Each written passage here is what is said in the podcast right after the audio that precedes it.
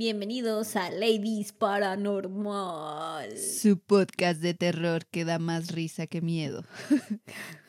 y no por las razones adecuadas. Ya sé.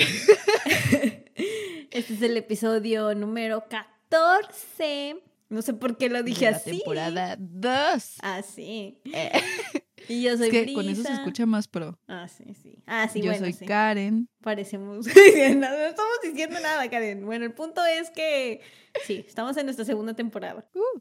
Y vamos a continuar con la línea del episodio pasado en el que escuchamos sus sugerencias. Sugerencias. Y este también es de. fue sugerido por alguien de nuestros Ah, seguidores de Instagram. Se me olvidó. No puedo recordar quién fue. No, es que no se guarda en el Instagram.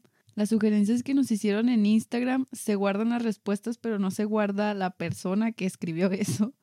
Entonces, pues ahí no tenemos el dato de quién nos lo sugirió, pero tú sabes quién eres. Muchas gracias. Déjanos un mensajito ahí en Instagram para poderte dar el crédito la próxima semana. Sí, ya Te sé. sentimos y los amamos. Bueno. Muchas gracias, los mejores. Bueno, continuando. Un aviso, el tema de hoy está algo hardcore, lo vamos a intentar hacer ligero, eh, digerible, pero bueno, sobre aviso no hay engaña. Empezamos. Va, pues. Mm. Y entonces, ¿cuál es el tema de hoy, Karen? El tema de hoy es niños asesinos. No sé por qué dije así, pero creo que le da peso al tema. No nos bastó con los niños de los ojos negros. No es suficiente hablar ya de. Ya sé, ahora andamos muy infantiles. ¿Qué pedo? Ahora, los vamos a bombardear de niños en esta temporada. ¿Qué? ¿Verdad, Brisa? Ah, no nunca.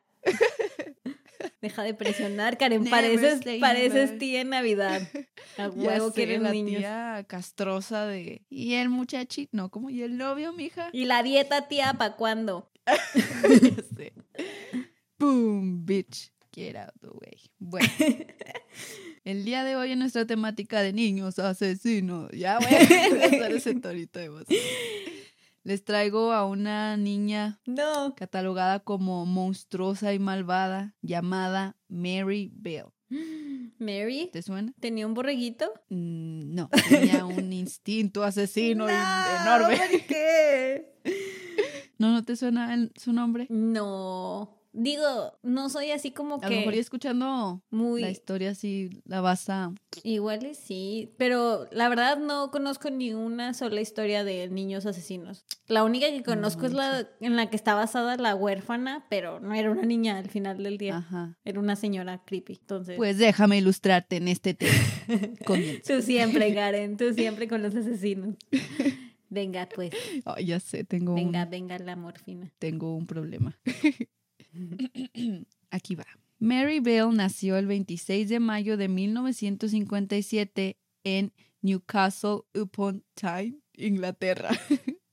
Algo así. Su mamá tenía tan solo 16 años y se negaba a decir quién era el padre de Mary. Cuando Mary nació y fue acercada a su madre, ella se volteó con gesto de repulsión y gritó, alejen esa cosa de mí. En vez de darle pecho, le dio la espalda. Era tan fea. No, no es cierto. ya sé. Tu mamá era tan fea que cuando naciste... Ah, no, eras tú. No, yo no, chica. Conté mal el chiste. Ay, Karen, tú qué siempre. feo. Bueno.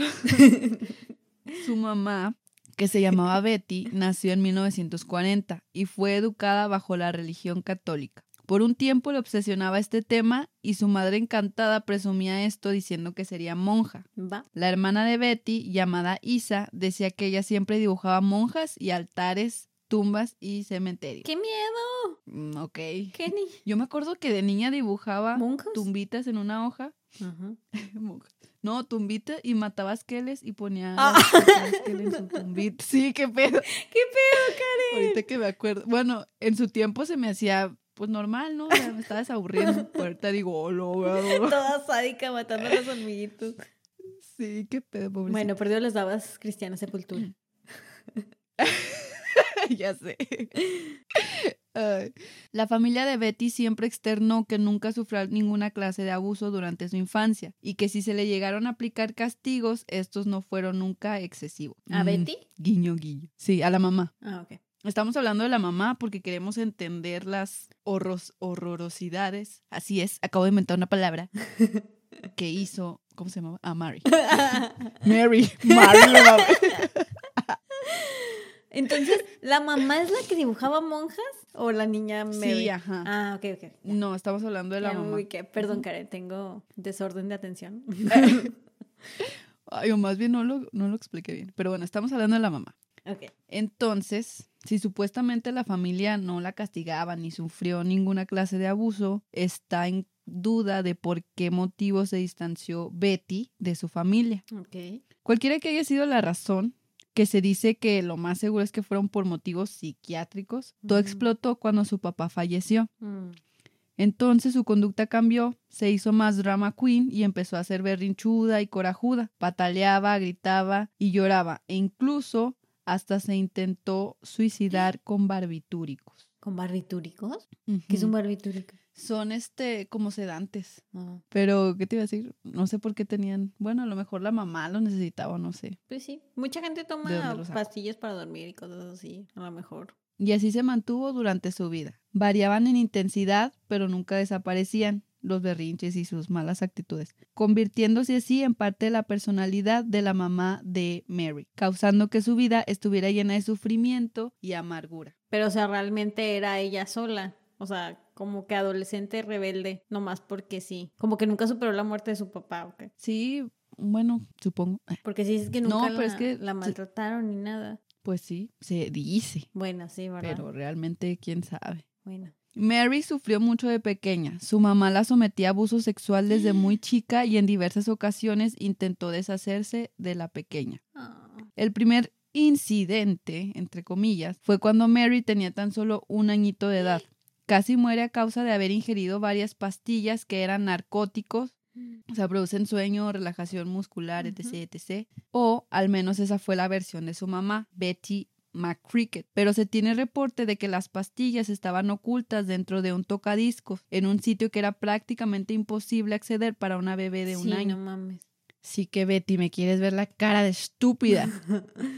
Y este no fue el único incidente. A los tres años, Mary Bell y su medio hermano fueron encontrados por su tía Catherine comiendo pastillitas azules, mezcladas con sus caramelos en una dosis capaz de matarlos. Afortunadamente, la tía se dio cuenta a tiempo y no pasó a mayores. Al interrogar a su hermana Kulei, respondió como si nada diciendo, deben haberla sacado de mi bolsa. No me Poco digas, tiempo después, perra. ya sé, Mary ingirió otra sobredosis de somníferos, perdió el conocimiento y esta vez resultó imposible despertarla en casa. La tuvieron que trasladar a un hospital para hacerle un lavado gástrico y reanimarla. Mm. Bien fuerte. Las consecuencias en su sistema nervioso nunca fueron evaluadas, pero se sabe que muchas personas psicóticas padecieron en su niñez sobredosis de este tipo de sustancias. What? Es casi seguro que hubieron más incidentes similares, pero no se tiene reseña de ello. También es seguro que en el primer incidente Betty le dio los barbitúricos a Mary. Y en el segundo, los pequeños sí llegaron a declarar inocentemente que Betty les había dado los caramelos que los enfermaron. Y tras el tercer incidente, Kat, preocupada por la vida de Mary, le ofreció a Betty adoptarla y hacerse cargo de ella. Pero por muy extraño que suene, Mary se negó y hasta se indignó, cortando relación con Kat y su familia. Ah, pinche vieja. por un tiempo. Sí, vieja loca. Si no la quiere, porque. Bueno, no es como que estemos aquí para hablar de gente buena, ¿verdad? Mary, ya un poco más grande, estaba consciente de que su mamá había querido deshacerse de ella en diversas ocasiones, e incluso en, diver- en diversos sitios exponen que Betty dijo lo siguiente, yo no quería a mi hija, varias veces la traté de matar, poniéndole drogas revueltas con sus dulces, causándole sobredosis, también la usé como juguete sexual con algunos de mis clientes desde que tenía un año de edad. Pero, bueno, el libro donde saqué esa información menciona que quizás sea falso. Ok. Porque no se encuentra la fuente de esa declaración. Ah, ok. Pero pues no me sorprendería. Ajá, exacto, o sea, tampoco lo dudan mucho. Un, así, un pequeño paréntesis de que recordé con este incidente de la niña, es que tengo una pequeña anécdota ¿Qué? de cuando me quise hacer la suicidación. Eh, no, no es cierto, no es cierto. O sea, obviamente de pequeños corremos muchos riesgos, ¿no? Sí. Este, por la ignorancia del peligro que hay en la casa y etc. Sí, porque etc. estamos todos pendejos. Así que yo, ah, bueno, en pocas palabras, todos son pendejos de niños, todo es un riesgo. Y un día yo estaba comiendo bien a gusto unos chetos de esos que tenían forma de vampiro, de los Ah, sí, me ¿Sí te encantaban. Sí, me los comí Ya con un no chingo de he salsa. visto. Todavía hay, pero No manches. con miedo a sonar como boomer, ya no saben igual. Yo no los he visto, qué pedo. Sí, todavía. Porque se me han antojado y no los hallo. Mm, Sí, Pero no manches, no, yo así solitos me enchilaba un chorro. No, yo me los comía así bañados en salsa. Yo creo que por eso después tuve muchos problemas de gastritis. Ah. No, yo no aguantaba. Bueno, pero. Pero bueno, ajá. total, estaba bien enchilada. Este, y en eso llega mi mamá y en la mesa o en la barra pone una botella con un, yo recuerdo que era un- una solución, un líquido como rojo o morado. Era un color así que te llamaba la atención. Ah, Entonces mi mentecita pequeña en chinga dijo, eso es Gatorade, Karen, tómatelo, estamos bien enchilados. Y no, hombre, no la pensé, lo agarré. y glu, glu, glu. Oh, lo... ¿Y qué era? ¿Fabuloso? Eh, O sea, después, no me, no me acuerdo. Yo me acuerdo que mamá alguna vez me dijo que era medi- medicamento para los pies, así me dijo ella. Ok. Pero me lo tomé y enseguida, bleh. O sea, lo, lo escupí y después empecé a vomitar, así como la niña del exorcista. Y mamá toda asustada No también, induciéndome el vómito y así. Vomita, vomita. Pero pues sí, no recuerdo que pasara a mayores, la verdad. Solamente el desagradable sabor. Eso me recordó una teoría conspirativa que vi el otro día. Está medio estúpida, pero es que supuestamente hacen el fabuloso y esas cosas de colores llamativos con intención Para de que que, el- ajá, sí, con la intención de que se lo tome la gente y luego se ven así de que eh, mm, estantes en las tiendas donde está el fabuloso así color verde brillante y luego a un lado está el Gatorade verde brillante y lo dices, ¿cómo vas a saber qué, ¿Qué es? Y yo, pues lee la pinche etiqueta, pendejo. Pero esa es la teoría conspirativa. Oh, no me había puesto jamás a pensar en eso. Nee, Próximamente en pero- Ladies Paranormal. ¿Tu licencia no tuviste algún, que si no tuviste algún accidente de niña? Accidentes sí tuve varios porque siempre he sido muy torpe, pero pero así que me tomara cosas que no debía, pues no, no, nunca. Mm. Cuéntenos en Instagram si ustedes casi se Lo hacen la suicidación como yo. Mi mamá después me le pregunté pues para saber el dato bien y me dice, creo que era Cloralex. Y va, no No manches, mames, no me aquí, lo ¿no?". sí, ya sé. Sí, aparte, ¿por qué podrías Cloralex en la barra? Pero bueno. Ajá. Regresando al tema. bueno, años después, Mary fue interrogada por Gita Sereny y declaró no solo los intentos de envenenamiento por parte de Betty, sino que también la obligaba a acompañarla a su trabajo a tomar parte en los encuentros carnales con sus clientes. Ah. Porque poco después de su maternidad había pasado de ser aspirante de monja a sexo servidora. Esta Betty, la mamá de Mary. What? Giro de 300, no, giro de 180 grados. Y espera un poco, espera ahí. Era una prostituta especializada en bondage, ¿Qué? que es cuando te atan y así, ¿no? Lo tuve que ver. Ah. ¿Eh? ¿Así tipo Ay, sadomasoquista o qué? Sí, de que los azotaba y así, porque, bueno, el siguiente dato, la neta, está muy triste. Sí, Mary presenciaba cómo su mamá castigaba o azotaba a sus clientes. Cuando estaba chiquitita. ¿Por Sí, no qué? Tú puedes hacer lo que quieras con tu vida, pero Exacto, ¿por qué? pero ya meter a un Sí. pequeñito, pinches enfermo. Bueno, pero no se vuelven niños asesinos por nada. Continúa. Ándale. Y bueno, este siguiente dato todavía está un poco más cabrón. Desde los cuatro y hasta los ocho años, Mary practicaba felaciones a los clientes de su mamá mientras ella, los mientras ella la sostenía para que no dejara de hacerlo.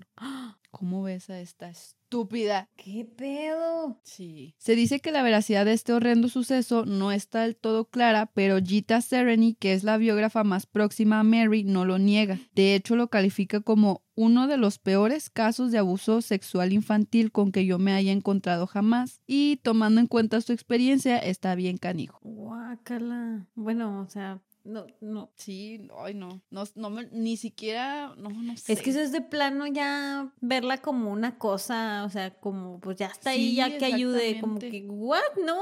Sí, sí, porque pues si se había intentado deshacer de ella, no sé cómo lo ve, de que pues ya no pude, pues que haga algo. O sea, no, está bien. Hija, tú está bien chiqui, o sea, la edad No que sé. sea, eso está mal, pero de de plano no Sí. tiene conciencia, esa niña no tiene sentido de normalidad. Exactamente. Ah, bueno. Y no se pone mejor. No. Ahora, hablando de Mary, ella era una mentirosa patológica, lo cual sucede con frecuencia en sociópatas y tenía razones de sobra para guardarle rencor a su madre. Todo lo que sufrió ayuda a explicar sus acciones y de alguna manera oscura y retorcida buscaba saldar cuentas con el mundo y con la vida. O sea, Pobrecita. Mary era una mentirosa patológica. Sí, o sea, Entonces, ¿cómo sabemos que Mm. todo eso sí pasó? hmm, buen punto. No, porque creo que esas declaraciones fueron ya cuando pues ya no tenía Nada remedio. que perder. Ah. Ajá, exacto. Shirley Lynn Scott sugiere que Betty se haya afectada por lo que en español se conoce como síndrome de Munchausen por poder o Munchausen by proxy syndrome. Este síndrome es una forma de maltrato infantil en la que uno de los padres o tutores del niño le induce síntomas reales o aparentes de una enfermedad. Es un padecimiento muy raro que fue diagnosticado por primera vez en 1977, casi 10 años después de que sucediera todo eso con Mary. Un ejemplo de lo que le sucedió a Mary es que en una ocasión Betty se puso a llorar desconsoladamente frente a sus hermanas contándoles que Mary había sido arrollada brutalmente por una camioneta. Entonces familiares y conocidos se apresuraron a consolarla y entre sollozos recibía las muestras de afecto. Al día siguiente, la madre confesó que su hija estaba con unos amigos que la habían adoptado temporalmente. O sea, ¿qué pedo, señora? vieja enferma.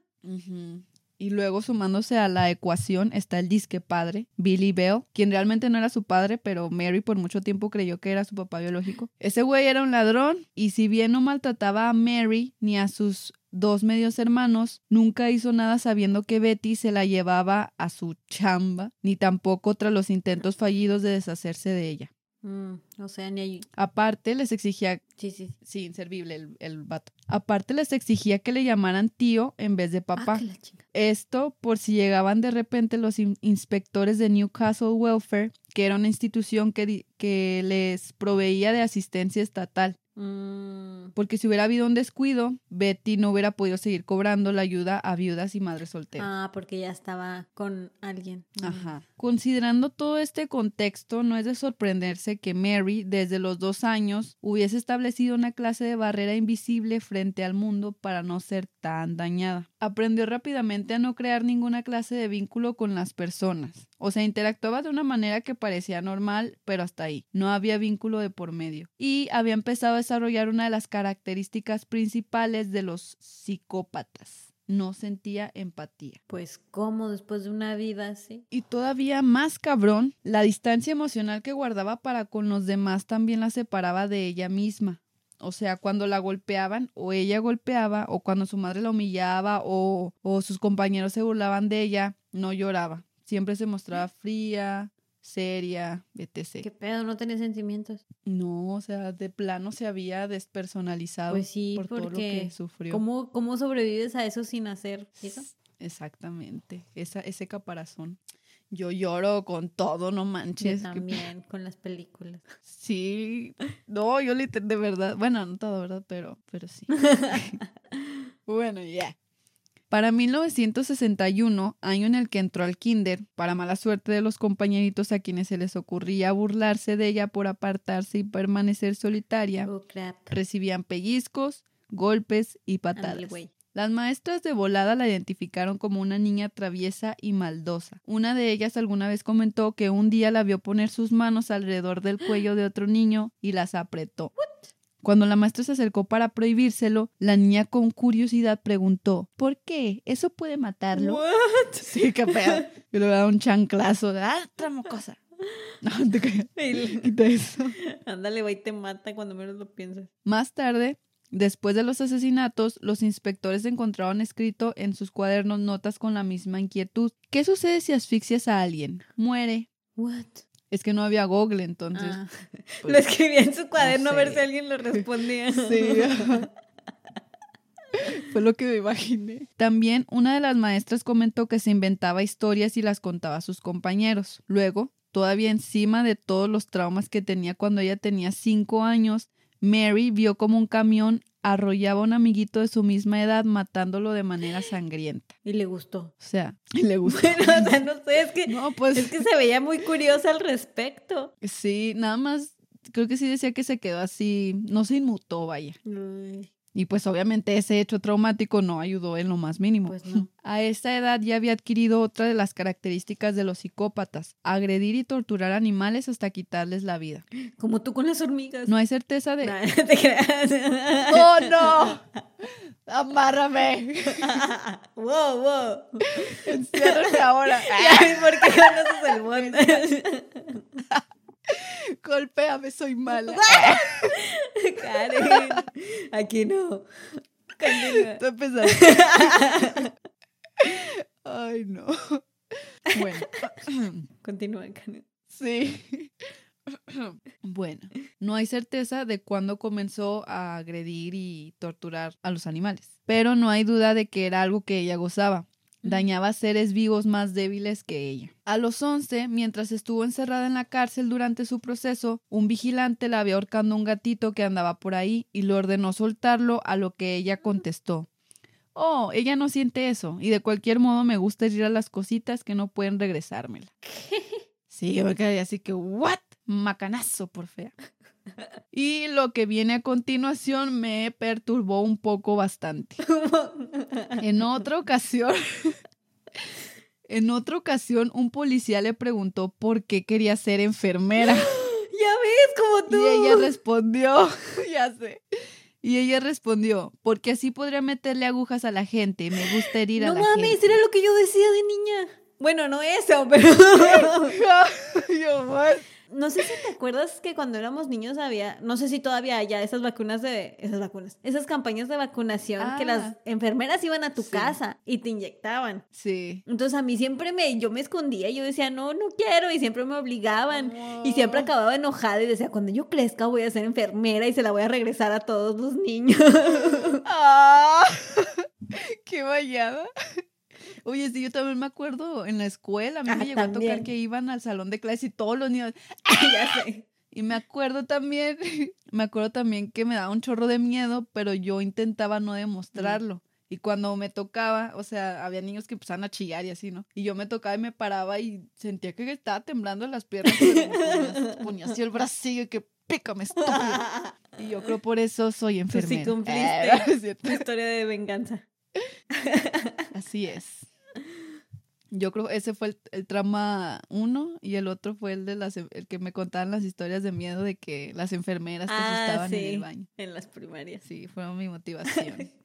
Wow, Karen.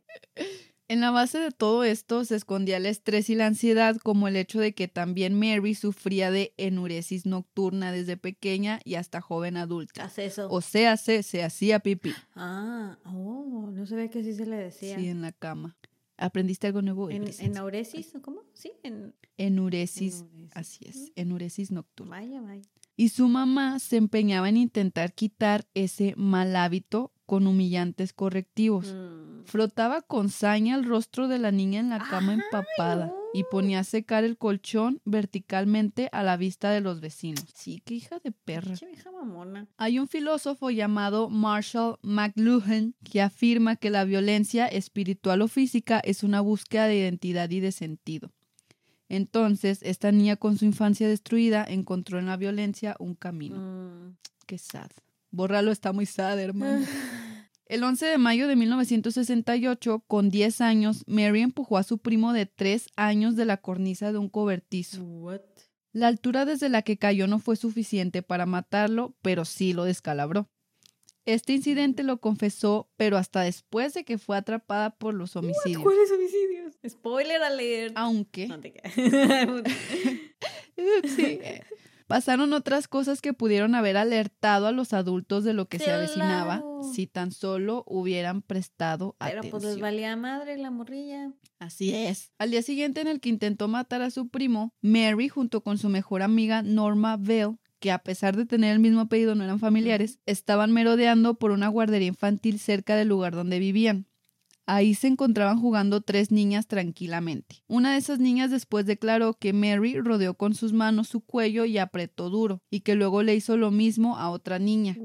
Sí, o sea, qué pedo. Se alertó a la policía que llegó de inmediato e interrogó a Mary y a Norma. Norma dijo que Mary fue con la niña y le dijo, ¿qué sucede si asfixias a alguien? ¿Muere? Ah, Luego puso ambas manos alrededor de la garganta de la niña y apretó. La niña se empezó a poner azul. Entonces yo salí corriendo y dejé a Mary. Ahora no soy amiga de ella. O sea, Niña lista, niña lista. sí, Jadim. Y quedaron libres. En el reporte oficial con fecha del 15 de mayo se registró lo siguiente. Las chicas Bell han quedado advertidas respecto a su conducta. O sea, la advertencia realmente iba para ellos, para los Pues policías, sí. para la No gente o comunidad en general. Pero en fin, la hipotenusa. De. Diez días más tarde, Mary cometió su primer asesinato con la complicidad de nada más y nada menos que Norma. Norma, la tercera de once hermanos, era dos años mayor que Mary. Era más callada y de carácter más tímido, menos impulsiva, pero más calculadora y astuta para escabullirse de sus responsabilidades. Mm. En el juicio se maldecían y se gritaban para salvarse el pellejo, pero sus miradas siempre se buscaban como reafirmando su extraño vínculo What? aunque lo que más las unía era el deseo de huir de sus casas sin importar el precio que fueran a pagar por ello. Ah. Tenían la fantasía de ser un par de criminales que escaparían a Escocia, porque no tenían sueños normales como el tuyo y el mío de ser youtubers.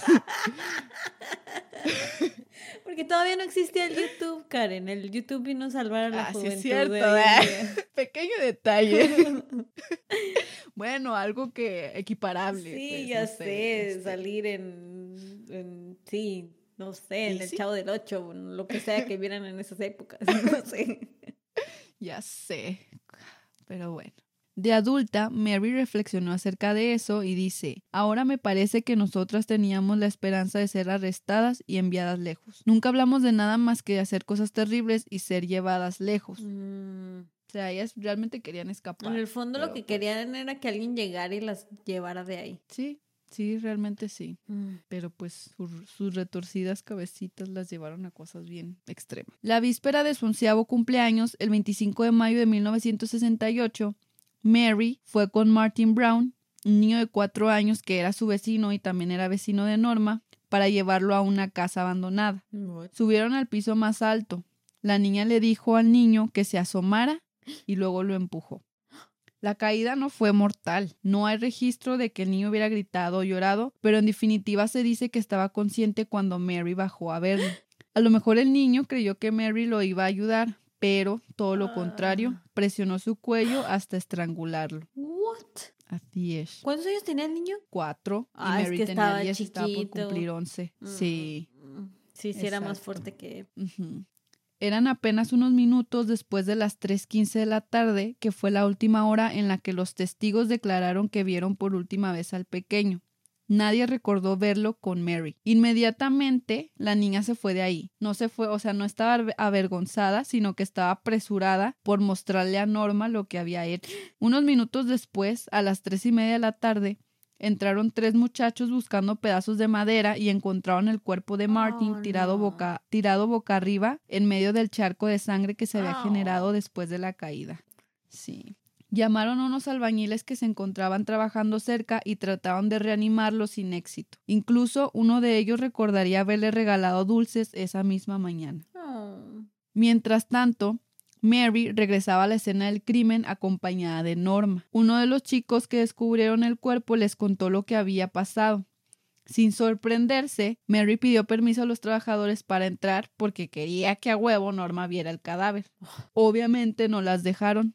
Entonces fueron a la casa de la tía de Martin para decirle que había sufrido un accidente. O sea, estas dos niñas. Había sangre por todas partes. Le mostraré dónde está, dijo Mary. Mm. El reporte final de la muerte de este pequeño registraba la causa del deceso como abierta, algo raro porque nadie en ese momento dudaba de que había sido un lamentable accidente y que el cráneo del pequeño se había estrellado en el piso por la caída. Mm. Tampoco a nadie se le hizo raro el frasco vacío de aspirinas que se encontraban cerca del cuerpo. Quizá Martin fue obligado a consumirla. La prensa divulgó que el pequeño se había caído jugando. El Departamento de Investigaciones Criminales no fue llamado, ni siquiera lo informaron. Ah, Entonces, sigue la duda, ¿por qué la causa de muerte continuaba abierta? ¿Por qué no simplemente ponían accidente y ya? Sí, ajá, es lo raro. A falta de otra explicación, se comenzaron a hacer marchas protestando por lo peligroso de las condiciones de los edificios clausurados en el barrio.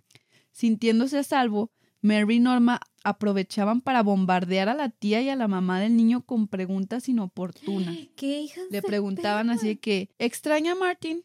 Llora por él, lo recuerda a menudo. O sea, ¿qué pedo? Pinches morrillas, no si eran unas psicópatas. Sí.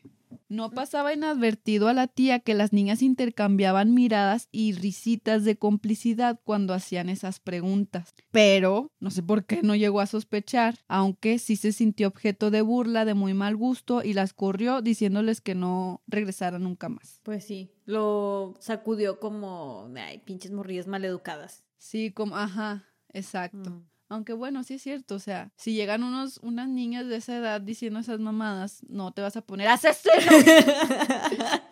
Entonces, pues sí, sí lo entiendo. sí. June Brown, la mamá de Martin, explotó con justa razón cuando Mary, con una sonrisa, apareció en su puerta y le pidió ver a su hijo. ¿What? La pobre mujer le respondió, no, Linda, Martin está muerto. Y ahora, escucha esto, Brisa. Ay, no quiero. La niña, sin quitar la sonrisa de su cara, respondió, oh, ya sé que está muerto, quiero verlo en el ataúd. ¿What? Sí, qué pedo. June, al contar esto, dijo, me quedé sin palabras al ver que una niña tan joven quería ver a un bebé muerto y le cerré la puerta en sus narices. Qué bueno, y una patada le hubiera dado y le hubiera echado Sí, cal como a los niños de ojos negros. ¿Ves? ¿Ves por qué tienes que ahuyentar a los niños? Con cal. Así como los vampiros no pueden acercarse al ajo, los niños a la cal. No, a las matemáticas, al brócoli. No sé por qué dije cal. ya sé, pero ya se quedó así. Estas personas tuvieron señales muy fuertes para sospechar de estas niñas, pero los dejaron pasar sin darle importancia. Otra señal, por así decirlo, fue que el papá de Norma, al día siguiente de la muerte de Martin Brown, en el cumpleaños número 11 de Mary, vio como esta niña le aplicaba una llave en el cuello a una de las hermanas menores de Norma. El papá la separó y le dio un golpe leve en el hombro a Mary, a manera de castigo, que obviamente no le hizo ni aire. Esa misma noche, Norma y Mary cumplían una travesura que habían ideado para escandalizar a todo el barrio. Oh, no. El lunes 27 de mayo, al abrir la guardería en Woodlands Crescent, Crescent, eso, el personal se encontró con una imagen inesperada. Estaba todo en completo desorden. Los materiales didácticos estaban embarrados en el piso, muebles tirados y unos rotos, líquidos de limpieza derramados y cuatro notas con faltas de ortografía firmadas por Fanny y Fagot, los seudónimos que usaban estas niñas, y esas notas habían sido dejadas a manera de amenaza. Decían lo siguiente. Una decía, yo asesino, así que yo puedo volver. Mm. La segunda decía, jódanse, nosotros matamos, cuídense Fanny y Fagot. O sea, qué mamadas. Ni siquiera sabían escribir, ¿verdad? Y no, las faltas de ortografía súper. Fuck lo, lo habían escri- escrito F-U-C-H. ¿Qué? O sea, que... Vaya a la escuela, mija, y luego viene a amenazarnos. Sí, ya sé. La tercera nota decía, nosotros matamos a Martine Brown, jódete bastardo. Y la Uh. última decía, están molestos porque matamos a Martin B. Brown. Vete, hay asesinos por ahí, de parte de Fanny y la vieja Fagot idiotas. Obviamente las notas no fueron tomadas en serio por la policía, No. así que las archivaron hasta el inicio del proceso judicial en el que salieron como pruebas del asesinato del pequeño pero Ah, ok. ya obviamente más adelante. La escuela, que antes ya había sufrido de saqueos, instaló una alarma. La noche del viernes de la semana siguiente, Norma y Mary fueron otra vez a la guardería con la intención de hacer lo mismo, pero esta vez la alarma empezó a sonar y las niñas fueron atrapadas en la escena. Qué bueno. Cuando las interrogaron, negaron que ellas entraron antes a la guardería y la policía les creyó. Ah. A nadie se le ocurrió hacer una comparación este, de caligrafía de las notas que habían dejado, ni las huellas dactilares, o sea, nada. Simplemente fueron liberadas bajo custodia de los papás con un citatorio para la corte juvenil. Si tan solo se hubiera puesto algo de atención, se hubiera prevenido el asesinato de otro pequeño. No. La mañana del 27 de mayo, mientras el personal de la guardería ponía todo en orden, Mary se encontraba haciendo un dibujo escolar en su cuaderno. Estaba dibujando un niño muerto en la misma postura en la que Martin Brown fue encontrado. Había un charco de sangre alrededor de su cabeza y junto a su cuerpo se veía un frasco con el letrero tabletas. Ah. Debajo del dibujo escribió lo siguiente. El sábado estaba en la casa y mi mamá me mandó a preguntar a Norma si podía subir conmigo. Nosotras caminamos por Margaret's Road y había una muchedumbre al lado de una casa vieja. Yo pregunté qué pasaba. Encontraron ahí un niño tirado y muerto. Obviamente a ningún maestro se le hizo raro, porque pues después de todo, si una niña de su edad ve una escena así, pues es normal que quede impresionada. Pero. Nadie se fijó en los detalles como el del frasco de las pastillas o la Sí. posición del cadáver, porque supone que ella nunca pasó a ver al niño. Sí, sí, supuestamente quería nada más entrar a enseñárselo a su amiga y no la dejaron. Ajá. Bueno, una semana después de la visita de Norma y Mary a la comisaría, las niñas se pelearon a golpes con un niño como testigo. Norma se llevó la peor parte. Mary la tiró al suelo y le pateó un ojo. El niño se rió cuando escuchó que Mary gritaba Soy una asesina y señaló la construcción donde asesinó a Martin Brown. Dijo, esa casa por ahí, esa fue donde lo maté. Y el niño seguía riendo. ¿Por qué? Porque también era un psicópata. no. O bueno, quizá. Pero hay que recordar que Mary era una mentirosa y se había ganado Ah, ya ese título y nadie le O sea, se reía como, eh, no mames, ya. Ajá, sí, exacto, ajá. Y como la leyenda del niño y el lobo, pues cuando decía la, la cruda verdad, ya nadie. Sí, se disimulaba. Sus mentiras patológicas no afectó más a nadie que la familia del pequeño Brian Howie. Howie, se escribe H-O-W-E, ¿cómo se dice? Howie, Howie, ¿sí, no? No, Eh, sí, digámosle. Tú dilo con confianza y todos te creerán. Howe, para ponerle Poco antes de que muriera, Mary fue a su casa, a la casa del niño, y de la nada dijo lo siguiente. Yo sé algo acerca de Norma que la enviaría al manicomio inmediatamente. Norma puso sus manos en la garganta de un niño. Era Martin Brown. Ella lo apretó y él solo cayó. Y para hacerlo más visual, Mary presionaba su propio cuello mientras sacaba la lengua y ponía los ojos en blanco. Obviamente se les hizo súper raro y de mal gusto, pero hasta ahí quedó. Pinche niña perturbada. Sí, qué pedo. Esta niña debe escuchar Ladies Paranormal, no le hagan caso. Mary había cometido un error, pero no lo advirtieron en ese momento. Se creía que Martin había muerto de una caída accidental. Solo su asesina y la amiga a la que le había echado la culpa sabían que había fallecido asfixiado. Pocos días después. Brian Howie moriría a manos de Mary estrangulándolo como la demostración Ay, que le dio a su familia días antes. What the fuck. El 13 de julio, Pat Howie, su hermana de 10 años, lo buscaba en las cercanías de su casa, ya que el niño nunca se iba más lejos. En eso se topa con Norma y Mary, quienes inmediatamente y con un gran entusiasmo se ofrecieron a ayudar a buscar al pequeño niño rubio. Las muy descaradas. Ah. Eh, Para que no sospechara la niña, la llevaron a diversos sitios del vecindario. Después de haber ido a esos lugares, traspasaron las vías del tren y entraron a la zona industrial del barrio, que era un área desolada y oscura donde había muchos materiales para construcción, escombros y carros abandonados. Quizá está jugando detrás de esos bloques, dijo Mary, señalando hacia una gran pila de piezas de concreto entre las que se encontraba el cadáver de Brian. La hermana, al acercarse y ver el cadáver de su Oh, hermanito, no. se asustó y se empezó a poner nerviosa porque apenas un poquito más del mes había fallecido el niño en la- el otro niño en la construcción. Por esa razón, el que desconfiaba de las niñas y aparte el hecho de que él sabía que su hermanito no se aventuraría tan lejos. Pat regresó hacia con Mary y Norma y les dijo que no, que no vio nada. O sea, de cuenta que estaban las pilas y como Sí. que le dijeron, asómate allá a ver si está.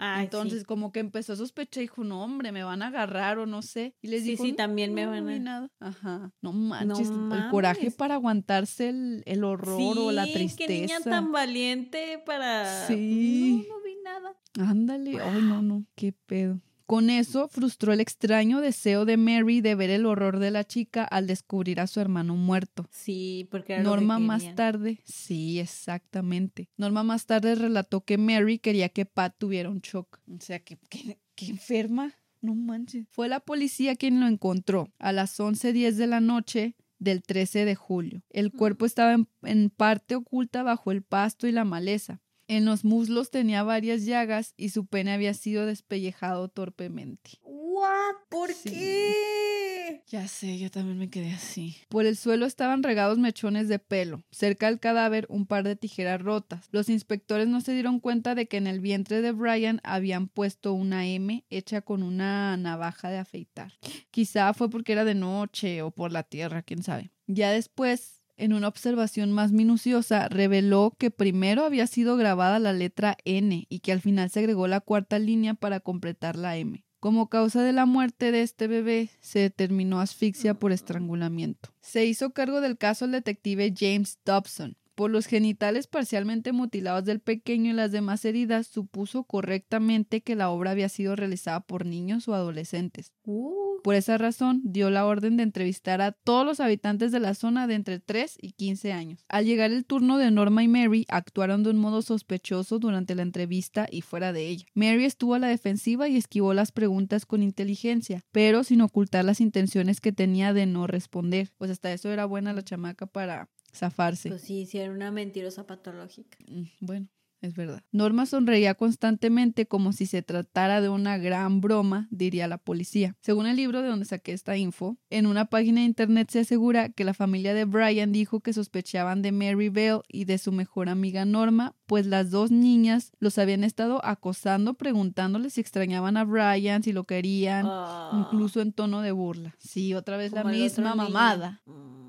es más que obvio, ¿no? Y ahora muchas personas creían que a raíz de la muerte del pequeño Brian Howie, el supuesto accidente de Martin también habría podido ser un asesinato. Conforme las listas de sospechosos se reducían, Norma y Mary volvían a aparecer y fueron entrevistadas nuevamente. Por la presión que tenían, Mary logró recordar haber visto supuestamente a un conocido de Brian de unos ocho años el día que fue asesinado y declaró que golpeaba al pequeño sin razón alguna. Mary, pensando que iba a desviar la atención de la policía, también dijo que el niño estaba jugando con un par de tijeras y hasta dio una descripción detallada de ellas, diciendo que estaban torcidas y rotas. Para su mala suerte, el niño al que había acusado tenía una coartada que quedó comprobada. La tarde en la que se murió el pequeño Brian había acompañado a sus padres al aeropuerto de Londres. Ah, El tiempo estaba llegando para Mary, pues la evidencia de las tijeras no se había comentado, había quedado reservado en calidad de evidencia confidencial. Tómala. Entonces solita se chingó, sí. Sí.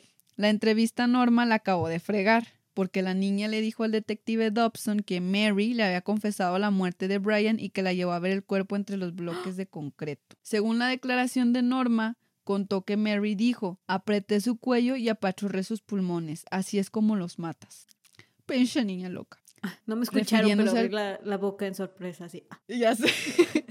Es que sentí como que dijiste algo y yo me quedé así de, ah, ahora, pero no. Sí. Es que no nos ven, pero próximamente nuestras caritas. Nah, no es cierto. Nah, no es cierto. Somos muy malos. Estamos feas, Refiriéndose al- deformes. Ya, pues, no es cierto. Ah. Refiriéndose al cadáver, Norma dijo, su boca estaba morada. Mary pasó los dedos por sus labios y dijo que lo había disfrutado. What the fuck? No. Ante tal declaración se mandó a traer a la sospechosa a la estación de policía, despertando a la medianoche. El inspector James Dobson declaró que no le sorprendió a la niña, pero no admitía nada. El interrogatorio se prolongó hasta las tres y media de la mañana. Aquí una Ah, parte de ok, ok. Ay, ¿hago las voces? No, ¿verdad? Porque eso es algo serio y se va a escuchar muy burlón. ¿Quieres que yo sea una y tú la otra? O... Sí, sí, sí, sí. Ok, Déjame terminar. pásamela. Sí, yo soy el policía y tú eres la niña perturbada. ok. ¿Ya la viste? Ok, tú empiezas. ¿Empieza el policía? Sí. Ok. Ujú. Tengo razones para creer que cuando estaba cerca de los bloques con Norma, un hombre le gritó a unos niños que estaba por ahí. Y ustedes dos huyeron desde donde yacía Brian en el pasto. Este hombre probablemente te conoce. Hmm, Él debe tener muy buena vista. ¿Por qué lo hice así en modo diva? sé. ¿Por qué Ay, no, necesitaría buena vista? Ah, sí. ah, bueno, es que aquí está el narrador. Le preguntó el detective James, seguro de que la chica está a punto de delatarse. Ahora la Ahora chica. soy otra vez Mary. Porque él era muy abusado para verme donde yo no estaba. Tan, tan, tan.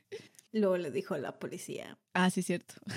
Ya me voy a mi casa, esto es un lavado de cerebro. Ay, güey. nada, nada, más decía eso el policía, yo me acordaba que decía más. Ah, por supuesto no la dejaron irse.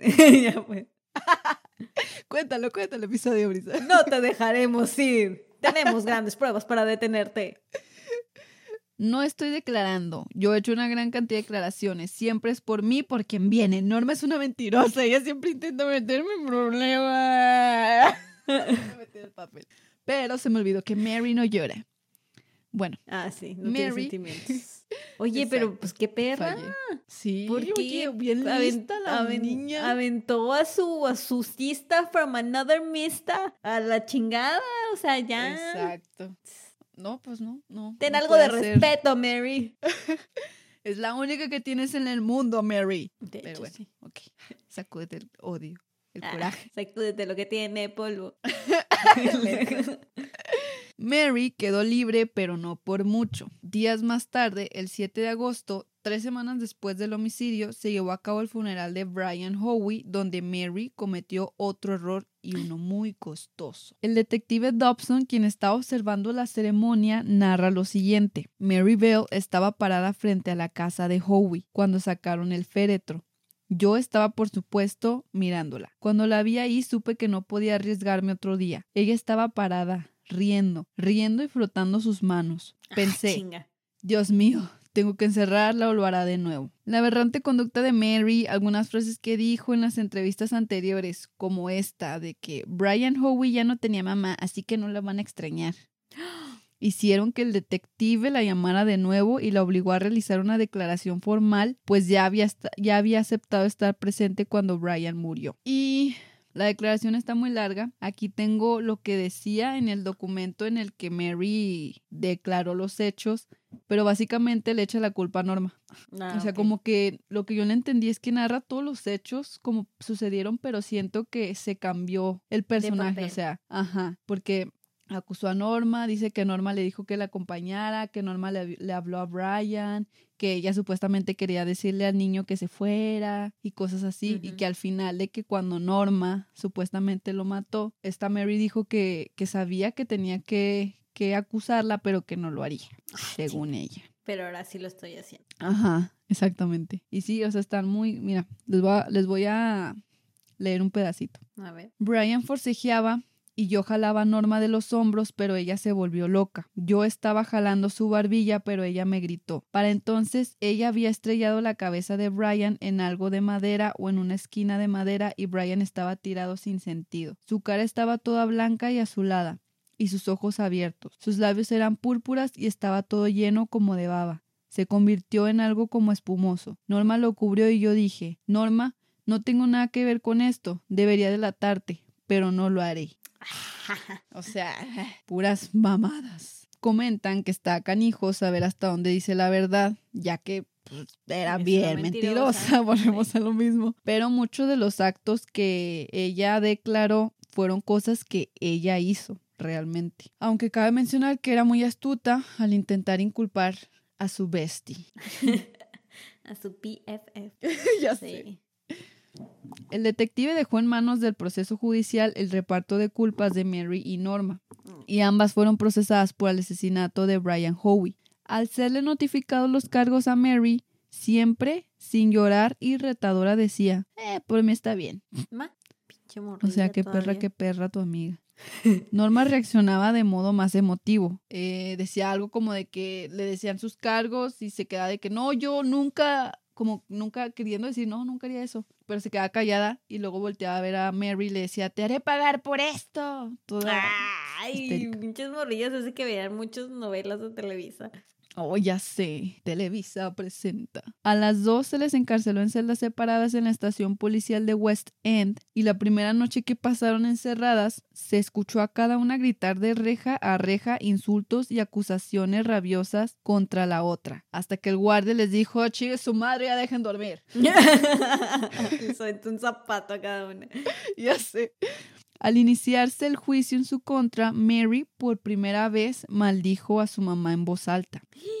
Nunca se inculpó a la mamá del comportamiento de la niña hasta después de terminado y decidido el proceso. No queda claro si fue por miedo o, o qué pedo, lealtad o amor, no sé no creo. Pero Mary nunca inculpó de nada a sus padres. O sea, nunca los culpó tampoco por su comportamiento ni nada. Pero pues obviamente Mm. estaba ligado, ¿sabes? Sí, obviamente. O sea, si las estaban encarcelando a ellas, a los papás también deberían, deberían haberles hecho un juicio. Procesarlos, ajá. Aquellos que la calificaron de monstruo o de mala semilla no sabían ni estaban interesados en saber por qué Mary era así. Un dato a mencionar es que durante un juicio le dijo al policía que lo custodiaba. Una mujer en la sala me sonrió, pero yo no le devolví la sonrisa. No es cuestión de sonrisas. Al jurado no le hubiera gustado que yo sonriera, o sí. O sea, de plano no tenía ni, ni idea de la necesidad de conectarse de con los demás para ganar compasión o algo así. O sea, cero. Se le hacía algo extraño. Se le hacía algo completamente extraño. Pero pues, bueno, era incapaz de sentir simpatía, empatía, nada. Mientras que la mamá de Mary estaba en su elemento al sentirse el centro de atención. No, pues era una pinche vieja narcisista loca. Sí, pero cuando todo se volteaba otra vez a Mary, porque pues ella era... Era la que estaban enjuiciando. Ajá. La superestrella. Ay, Betty interrumpía las sesiones con falsos lamentos y sollozos. Ay, y simulaba que le faltaba el aire y se estremecía de dolor. Y en eso, o sea, mientras hacía eso, su peluca falsa rubia se ladeaba cómicamente y tenía que interrumpir su, así como que su drama para acomodársela Ay. primero. Ay, mi peluca. O sea, no, todo un show. Y por eso Billy Bell, avergonzado, fingía no conocerla. No mames, pues sí. Todos esos procesos se convirtió en una función inesperada de la que se aprovechó la prensa y los periodistas, obviamente, pues Claro. todo ese circo. Betty llegó a vender una serie de notas, declaraciones y artículos aprovechando el morbo este del público, obteniendo dinero, vendiendo exclusivas sin dejar de ser el foco de atención, la muy pitch. Pero Betty llegó a inventar cosas verbalmente y falsificó documentos que supuestamente le atribuía a la niña. O sea, ¿no? Aprovechó al 100 la vieja este todo Pues sí. este suceso. El 5 de diciembre de 1968 inició en el Newcastle Assizes Mood Hall, o como sea, el juicio contra las chicas Bell. Al inicio se juzgaría solo el asesinato de Brian Howie, pero aseguraban que quien haya cometido ese asesinato también sería culpable del homicidio del pequeño Martin Brown. Y razones para afirmar esto no hacían falta después de la conducta extraña de las niñas en la escena del crimen, los perturbadores interrogatorios que le hacían a las mamás, el asalto a la guardería, el extraño dibujo que hizo de la muerte de Martin, etc, etc. Por demás marranadas quisiera. etc. Añadiendo que en ambos cuerpos se encontraron fibras provenientes de un vestido de lana de Mary. Mm, Mm, mm. Te atraparon. Mary. Norma mostraba su arrepentimiento a través del nerviosismo que la situación le causaba y su llanto al escuchar a los testigos hacia que se granjeara la simpatía o piedad de algunos de los presentes, incluyendo miembros del jurado, pero, como se mencionó anteriormente, a Mary le valía pepino, pues era un caso muy diferente, era Una psicópata. em, única y detergente. cierto. Ella evitaba llorar, ya que por todo lo que le pasó supo que solo se tenía a sí misma y prefería mostrar una imagen dura. Norma en un punto subió a la tribuna y su abogado defensor le pidió que narrara los acontecimientos de la muerte de Martin Brown. La chica relató que esa vez Mary asomó la cabeza por la cerca que está entre la casa de las dos y le dijo a Norma, ha habido un accidente. Y después la llevó a la casa abandonada donde habían encontrado el cadáver del, del pequeñito. Luego el fiscal le preguntó que si Mary alguna vez le había mostrado cómo se podía asesinar a los niños y niñas, que si se lo llegó a enseñar o algo así, a lo que Norma respondió que sí, provocando la indignación de Mary. Oh, Se quedó así como de Hell que, no, bitch. Are you, are you for real? Obviamente Mary le hizo saber su indignación, invitándola cordialmente a que encamine sus pasos hacia donde mora su progenitora y proceda en oportunidad. O sea, que chingue su madre. El América. ya, pues no, porque sí hay este, seguidores del América. chiste, chiste. Ah, sí, ya, ya nos habían reclamado una vez, perdón. sí. Perdón, es en modo broma. Era un pleitazo siempre que una de las dos subía a declarar, así que el juez tuvo que ordenar mantenerlas separadas durante los procedimientos. Lo más cabrón es que Norma era catalogada como la inmadura. mientras que Mary como alguien muy inteligente y capaz. Ah, no, y. A lo que Mary preguntaba que si solo por ser considerada más inteligente ella tenía toda la culpa. Ay, ay.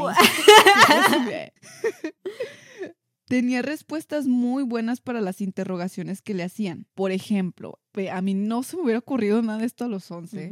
Cuando fue a la casa del pequeño Martin Brown para pedir verlo en el ataúd, dijo que Norma y ella habían hecho una apuesta y una de ellas no quería ser gallina o algo así. Después, cuando le preguntaron sobre el dibujo que hizo, que había una ah, muestra incriminatoria de la escena del crimen, ella dijo, Rumores. La gente andaba diciendo que había un frasco con tabletas que habían caído junto a él. Lo hice solo para que se viera mejor.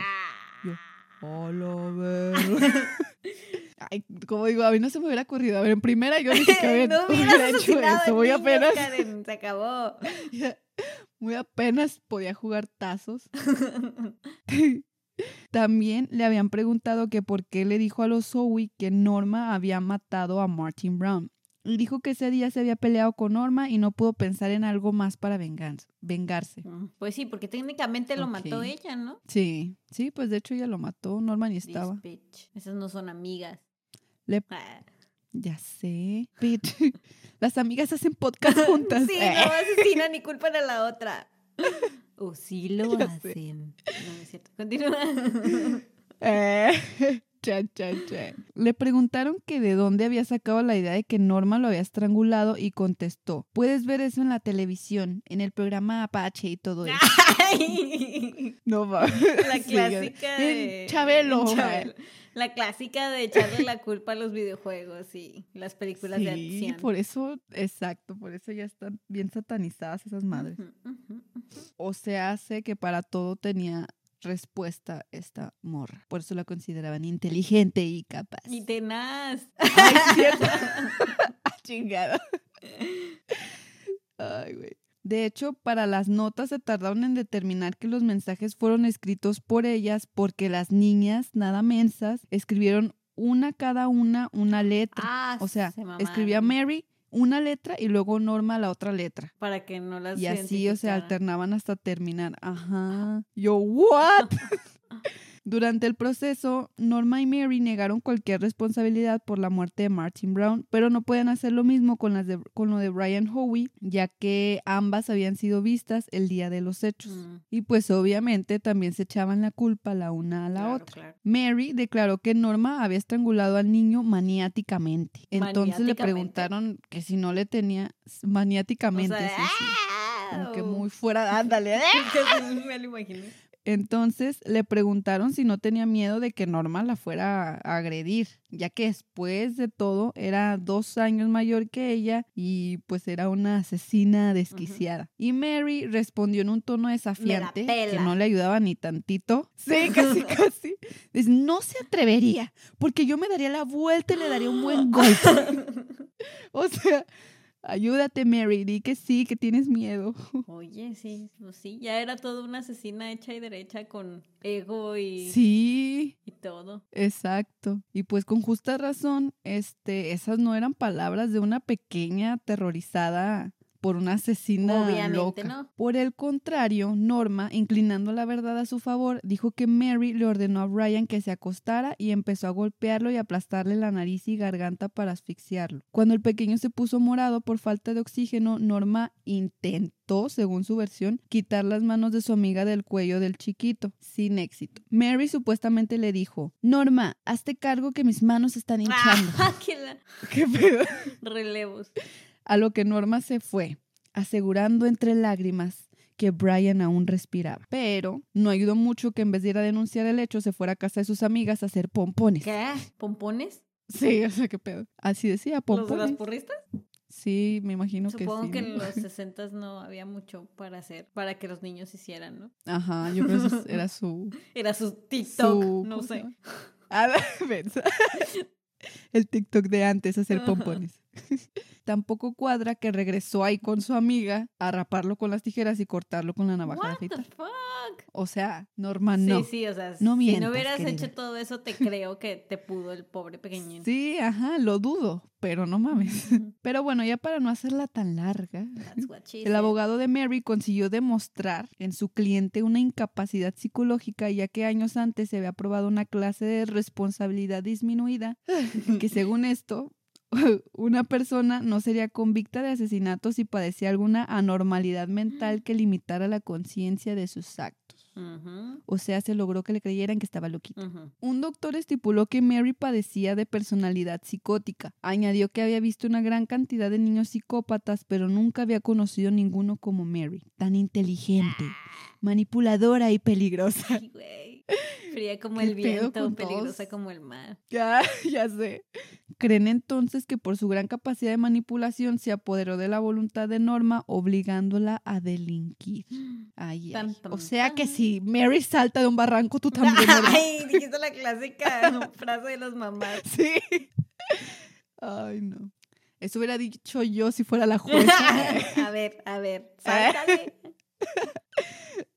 Los 12 miembros del jurado se retiraron a deliberar y unas cuatro horas más tarde anunciaron su veredicto, que no le gustó a la mayoría de los presentes y menos a, la fam- a las familias de los afectados. no. Norma Bell fue hallada no culpable de homicidio imprudencial por las muertes de Brian, de Martin Brown, perdón, y Brian Howie.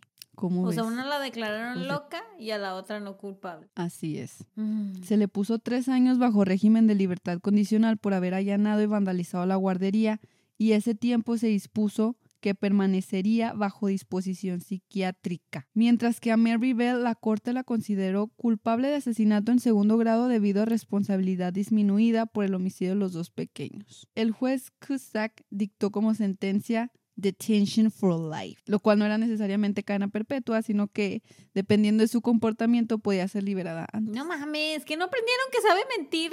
Ah, Bueno, Sí, no mames. ¿y luego qué pasó? ¿Qué pasó? Pero bueno, el problema ahora era dónde encerrarla, ya que significaba un peligro para los niños internos de la correccional para chicas y la penitenciaría no admitía niños de 11 años y el manicomio no tenía instalaciones para albergarla. Tardaron un mes en encontrarle un lugar, que fue en el Red Bank Special Unit en St. Helens, ¿Qué? un reformatorio que supuestamente era exclusivamente de hombres. Y en, dentro de los cuales también había asesinos precoces que eran un poco más grandes que ella, confinados en, el, en esta área de alta seguridad. O sea, la, la sea, aventaron con de sí. su calibre para si le intentaban matarlos se los regresaran, ¿ok? Ándale. Bueno, al menos consideraron ese punto. Supongo. Aunque de don Supongo. ya sé, ¿verdad? Aunque de donde venía Mary, esto resultó más bien un refugio. Sí, pues sí, pobrecita. Sí, la neta sí sufrió un chingo, pero pues igual no justifica, pobrecitos bebés. Aún así, Mary esperaba siempre las visitas de su madre, que fueron recurrentes al inicio, pero cuando comenzó a faltar reincidía en conductas agresivas, sumándole que en vez de verle reivin- reivindicarse, iba a hacer su papel de dramática llorona y pues hacer teatro y maroma. O sea, realmente no la iba a ver. Iba por la atención de, "Ah, aquí vengo a ver a mi hija, qué pesar, mi hija asesina. Pinche vieja. Es que te digo, parece alumna de Televisa o una cosa así. Ya sé. Se dice que una vez exclamó, escucha esto, se pasó A ver, de a lanza". ver, a ver. Bueno, si fue verdad o no fue verdad, está bien pasado. Jesús solo fue clavado en la cruz. Yo estoy siendo martillada. Nada. ay, güey. Ay, no. Que Con ganas de una pinche mema con una silla en la nuca. es que ellas la debieron de haber encerrado. O sea, Sí, que no notaban todas su... si hay niños así es No porque lo así los formaron. O sea, no fue casi como la juzgaron a ella, debieron haber Ándale. juzgado a su mamá, no mames. Sí, chingado. Lo peor es que alentaba a Mary a escribir poemas y cartas detallando los asesinatos para que los pudiera vender a la prensa. the fuck? Mm. Sí, ya pinche vieja, le hubieran vetado a la frega. En noviembre de 1973 la trasladaron a sus 16 años y medio a la cárcel de Style. Ahí estaba solo con mujeres, siendo difícil para ella, pues tenía más problemas con las chicas. Mm. Sí, somos bien intensas. Entre mujeres. pero entre mujeres podremos lastimarnos, pero nunca nos haremos daño, Karen. Eso sí. Esa frase como me caga. No, no te excuses porque eres una perra. Ya, ya. pues. ya. ya sé. Ah, ya para concluir, voy a meterle un poco de nitro. Después, Mary optó por actuar como machorra. Ah, no se lo esperaban. La verdad, La sí. señora.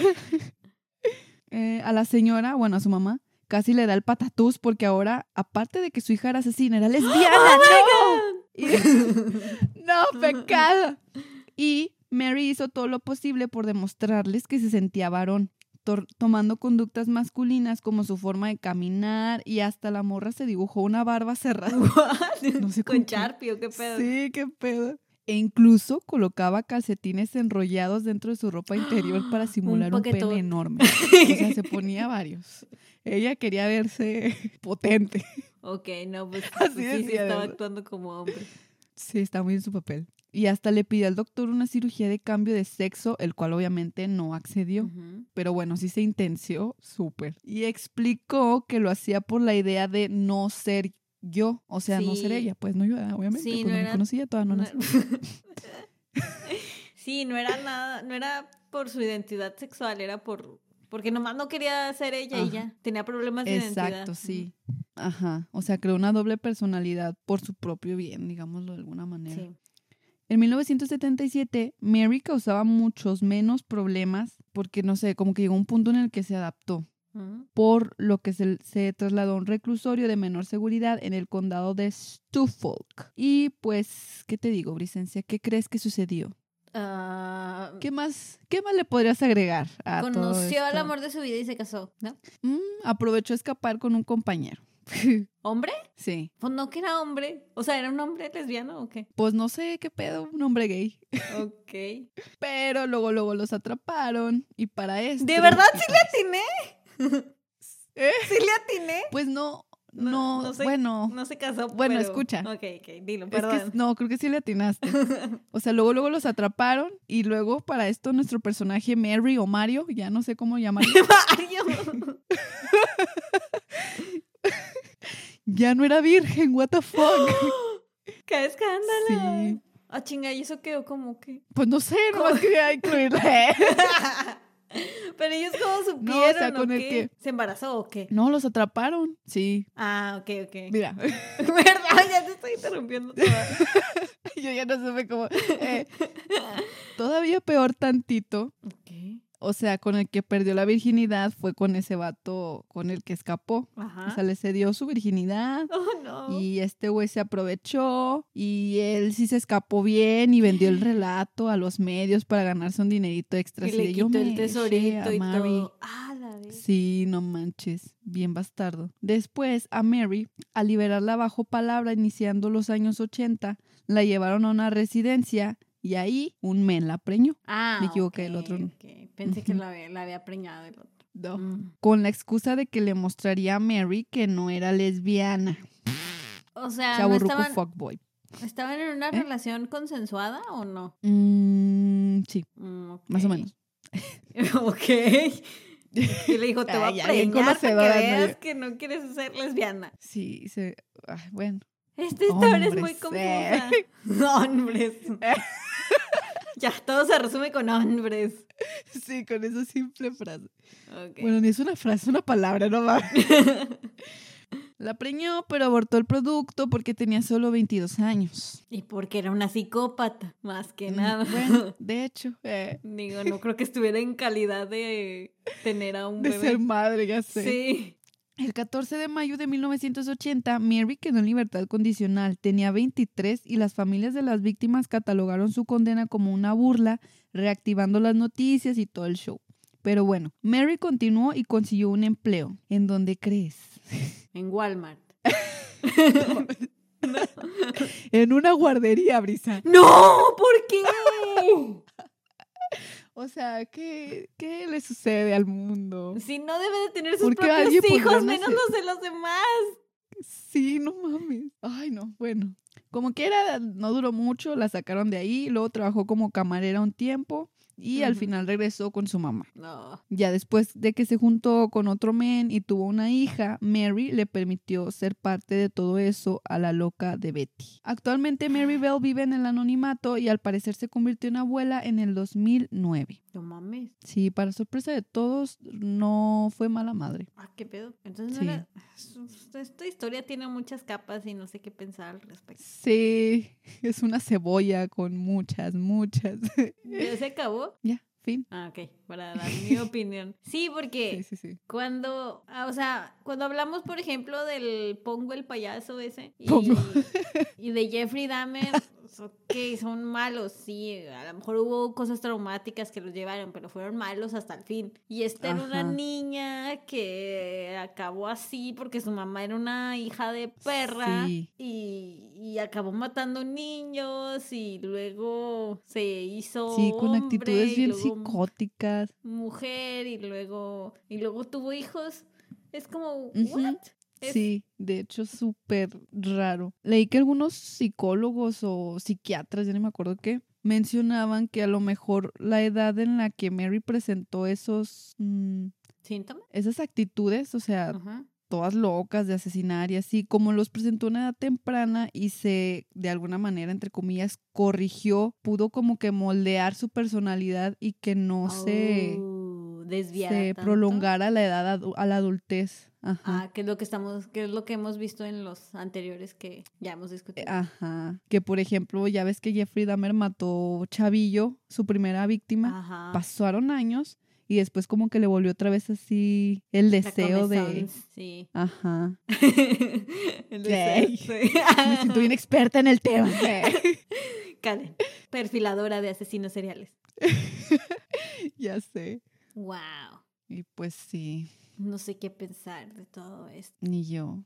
¿Qué hacías tú a los 11 años, Luis? Yo jugaba a los tazos, como dijiste. Estaban de moda, ¿no? ¿O era antes? No sé. Pero eran los de Sí, creo que Pokémon. sí, esa edad. Sí, y luego decían que eran del diablo. Y yo decía, oh no, pero lo ignoraba porque Ya Pokémon sé. era mi pasión. Porque todo lo arruinaban, todo lo que amaba decían que era, que era del diablo. Y yo, mierda, chinga, No ¿qué voy a hacer en la vida? ¿Está de moda? Bueno, estaba de moda. Ya ves también en Bueno, la sí. CRG, ADG, DGB, tu DGB. Ya sé.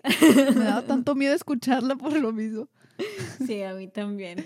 Pero antes de eso disfrutaba bailarla, porque todo tienen que arruinarlo. Luego por eso acaban los niños psicópatas. Dejen disfrutar a los niños sus cosas. Sí, porque si no se vuelven loquitos. y Sin decirles que se van a ir al loquitas. infierno.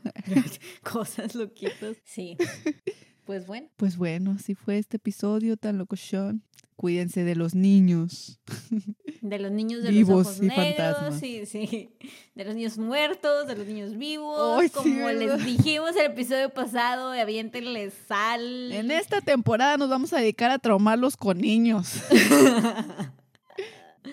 Sí, Y pues bueno, eso fue todo por hoy.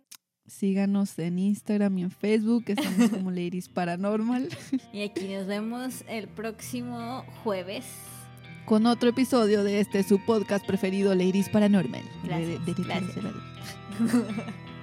Cuídense de los niños, aguas con sus sobrinos. Sí, usen condón, porque si no... Por favor. Miren cómo acaban. Bye.